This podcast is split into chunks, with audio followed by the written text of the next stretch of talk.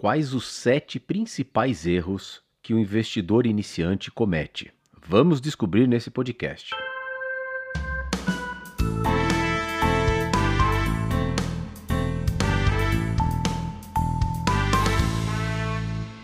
Olá, aqui é o Dr. André Berger, do Além da Medicina oficial, do projeto Além da Medicina. Eu separei para esse podcast sete erros que eu considero talvez os erros mais clássicos e que a maioria comete. E, verdade seja dita, hein? em algum momento, às vezes até os mais experientes acabam cometendo alguns deles.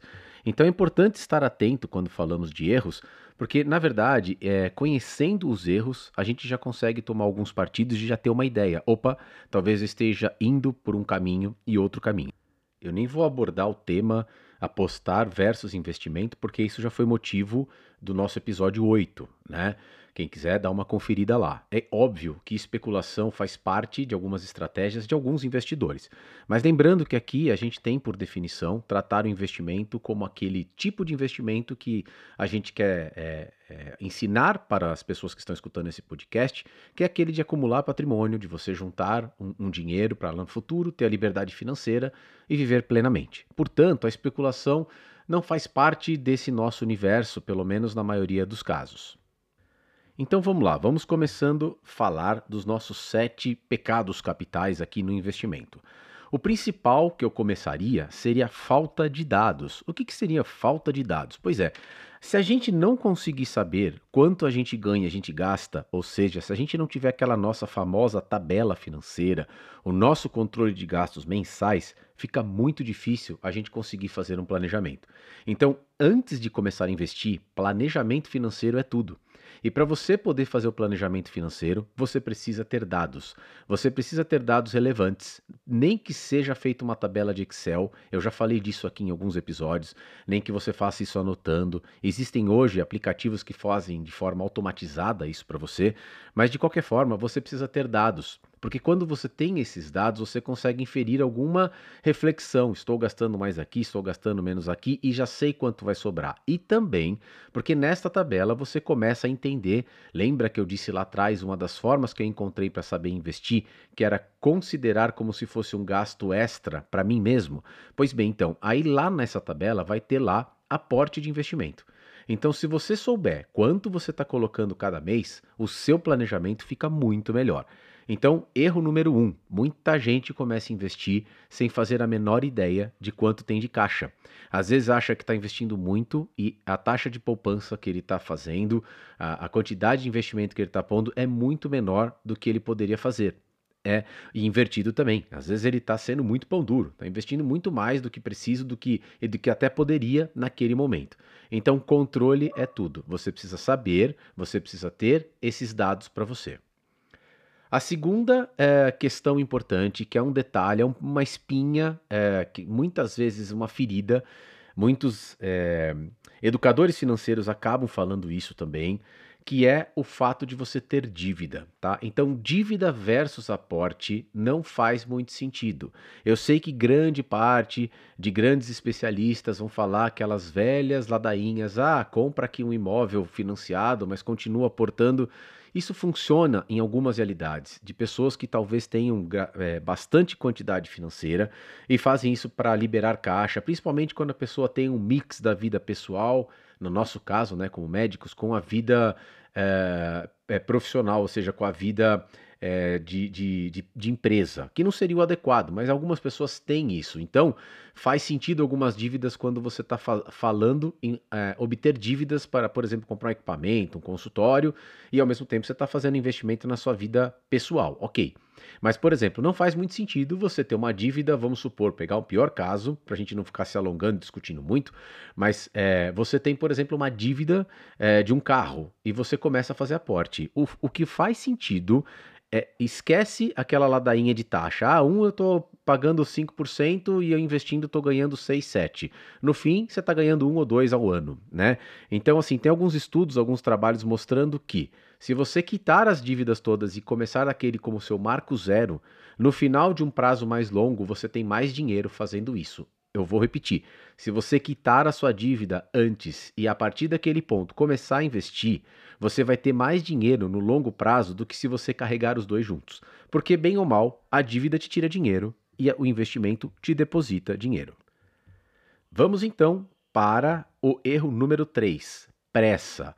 Essa é a inimiga da perfeição em qualquer coisa, em qualquer é, profissão, em qualquer tipo de, de planejamento, a pressa é inimiga todos os maiores investidores do mundo, Warren Buffett, Luiz Barsi, os livros de Benjamin Graham, de todos eles eles dizem: pressa é inimiga da perfeição. Se eles não dizem pressa é inimiga da perfeição, eles dizem a paciência é simplesmente o maior amigo para você obter é, o resultado final. Muitos desses grandes investidores conquistaram o seu, a sua liberdade financeira e principalmente aquilo que eles são depois de muito tempo. Então, assim, quando a gente fala em investimento, quando a gente fala em construir carteira vencedora ou quando a gente fala em construir patrimônio, nós estamos falando no longo prazo. Nós estamos falando em construir tijolo por tijolo. Então, assim, pressa vai te levar muito provavelmente a desilusões. Tá? Não há nada de errado quando você sabe fazer isso, fazendo um parênteses aqui, em obter algumas vantagens momentâneas de mercado por causa de preço. Mas o foco, principalmente para o iniciante, não pode ser esse. O foco que vem a ser o erro número 4, tá? Tem que ser constância. Então, qual é o erro número 4? A falta de constância. Paciência e constância são as coisas acertadas a serem feitas. E o contrário, pressa e falta de constância são os dois maiores erros que nós podemos ter aqui na questão de construção de patrimônio. Por quê? Porque o, o, o patrimônio se constrói com aporte mensal, constante, mês a mês, reinvestimento de lucro, reinvestimento de dividendos, reinvestimento de renda, tudo aquilo que foi pago para você, reinvestir e colocar aporte do que você ganhou. É isso que vai fazer o seu, o seu patrimônio ser construído. Portanto, eh, se você tiver falta de constância, ah, investo, invisto de vez em quando, de vez em quando eu faço um aporte, não se surpreenda que o seu patrimônio está crescendo. Ele não está sendo sustentado, ele não está sendo fomentado por aquilo que há de mais importante, que é o tempo, que é o seu amigo, tá? Os juros compostos são uma força extremamente importante, como nós dissemos no, no, nos episódios anteriores. Porém, ele sozinho não faz tudo. Se você colocar lá, um exemplo bem besta, mas se você deixar um real no longuíssimo prazo, por mais que os juros compostos faça sua mágica, ele vai fazer sobre um real e sobre todo o restante que derivou, né? Ao passo que se você colocar dinheiro todo mês e ainda mantiver esse dinheiro lá, os juros compostos estão sempre agindo sobre esses dois patamares, sobre o dinheiro que já estava e sobre aquilo que você colocou, tá? Então, pressa é inimiga da perfeição e do rendimento bom, tá? E a falta de constância é talvez um dos piores problemas que você pode ter. Planeje-se, então nós voltamos lá no item 1, né? Planeje-se, marque tudo, tome nota para que você consiga todo dia fazer um aporte. Eu, uma vez eu disse isso aqui também e numa live, nem que você faça um aporte de um real, dez reais, você precisa quebrar é, é, essa falta de constância e adquirir esse hábito. Esse hábito é importante. Tire esse dinheiro da tua conta, jogue para uma outra conta e compre, sei lá, a cota mínima que for possível, se naquele mês não der, de tesouro direto, mas coloque qualquer dinheiro para que você mantenha a constância do investimento. Nosso próximo erro também é um pecado: ganância. Um dos maiores erros de todo investidor é ficar muito ganancioso. Todo investidor, convenhamos, tem um pouquinho de ganância. É óbvio que a gente quer ganhar mais com aquilo que a gente está fazendo. É natural. Agora, quando eu falo essa ganância como um pecado, como um problema, é quando isso começa a virar o seu mote, o seu motivo de investir. E aí está errado. Então, você começa a investir e fala: puxa, eu queria mais. Será que tem forma de eu ganhar mais? Não existe regra é mais importante no mercado financeiro do que essa. Você sempre pode ganhar mais, porém o seu risco é sempre maior. Tá? O mercado ele favorece aquele que se arrisca mais. Por outro lado, isso é como qualquer profissão ou qualquer atitude de risco. A chance de dar errado começa a aumentar muito. Ao passo que um investimento crônico, constante, em boas empresas, comprando bons títulos, normalmente tende ao sucesso, apesar de poder ter erros no meio do caminho. Agora, esses riscos maiores, a se, arriscar em empresas duvidosas, em grandes operações, operações alavancadas, que um dia a gente vai falar disso, operações descobertas, em que você não tem ativos, que você está tentando ganhar super vantagens no mercado, tem uma chance enorme de você ganhar mais? Tem, mas quando a ganância fala mais alto, abra os olhos. A chance de você perder tudo que você conquistou é muito, muito grande. Recentemente, aproveitando que nós falamos da, na, na sessão de criptomoedas, sobre as criptomoedas que estavam em voga, tudo, existiu um caso, na verdade, nesses últimos anos, em 2022 para 2023, vários e vários casos é, de corrupção e principalmente de, de especulações aconteceram. Mas houve um caso famoso de uma das criptomoedas chamada Luna, em que ela era lastreada ou ela lastreava uma stablecoin, que é uma criptomoeda que teoricamente é pareada com uma moeda é, fiduciária, a mais comum é a moeda, é, é o dólar. E ela, enfim, não vamos ficar aqui explicando porque é um caso meio complexo, mas ela basicamente o algoritmo da Luna que se auto-queimava para garantir que aquela, aquela moeda em dólar ficasse sempre com valor pareado. Bom, para resumir a história, em algum momento isso começou a dar errado, por operações muito grandes, as chamadas baleias que tem no mundo cripto, compraram muito, venderam muito, enfim.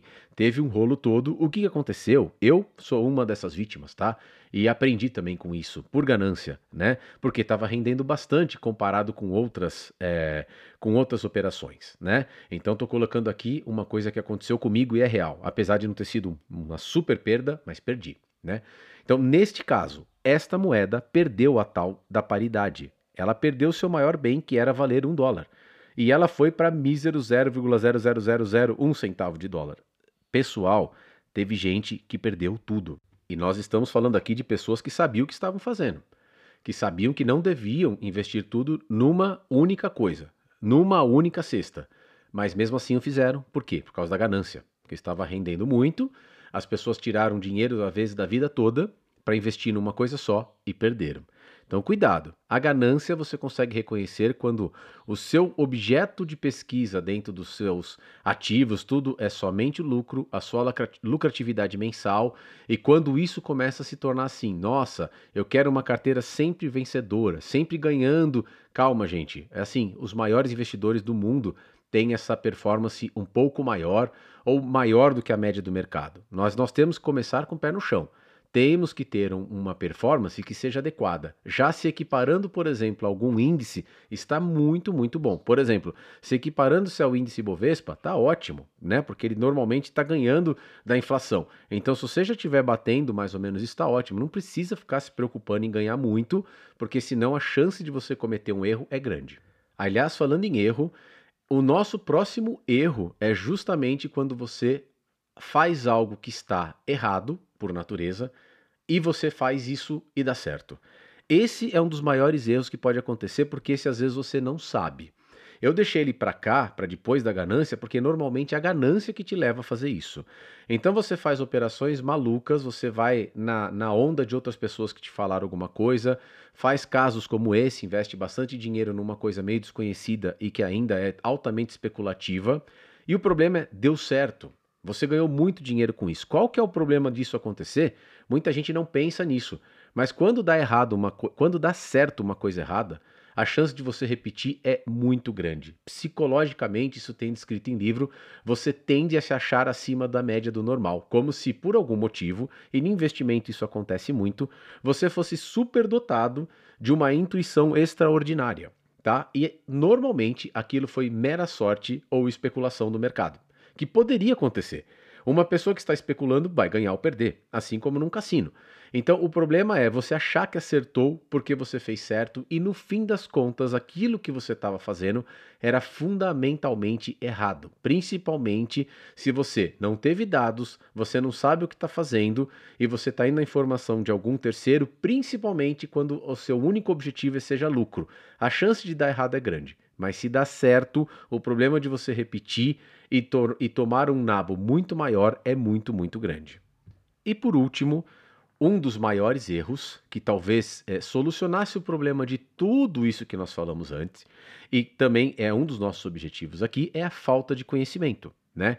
O investidor muitas vezes ele entra para fazer o investimento e não sabe muito bem é, por onde começar e como começar. E por incrível que pareça, eu já falei isso aqui, as ofertas que estão escancaradas na sua cara são justamente cometendo todos os erros que nós falamos anteriormente. Ou seja, Vendem-se promessas de ficar rico de forma fácil, de forma rápida, com pouco investimento e ganhando muito no futuro. E a gente cai nisso. A gente cai porque a gente quer acreditar que é possível, né? Então, assim, falta de conhecimento é um dos maiores problemas. Mesmo para as pessoas que já têm um conhecimento maior, que já estão investindo, sempre há algo a ser aprendido. E uma última dica que eu daria, que não é um erro, mas sim uma forma de rever isso, é justamente fazer uma revisão. Se você está deixando de anotar, deixando de estudar, é, sendo muito ganancioso, cometendo alguns equívocos, por quê? Pela ganância ou por falta de conhecimento, se você está, de repente, se tornando um pouco apressado, né? Se você, de repente, caiu na, ah, mas agora eu vou comprar um apartamento, vou fazer uma viagem, vou ter uma dívida aqui, mas vou continuar fazendo um aporte, ou seja, será que eu estou fazendo o correto? Será que eu não, não deveria fazer a cartilha? Vou juntar o dinheiro para fazer aquilo que eu preciso, né? Se eu estou deixando de, ah, eu viajei, então não, não aportei, eu fiz alguma coisa, então não aportei, puxa, quando eu vou olhar para trás, já faz seis meses que eu estou nessa de dar desculpa e não aportei nada. Ou seja, dá uma olhada para trás e veja se você é uma das pessoas que está cometendo esses erros, mesmo que você já tenha uma certa experiência, porque não é raro a gente cair em algumas dessas tentações e cometer algum erro, tá bom? André Berger, do arroba Além da Medicina Oficial, na trilha do médico investidor.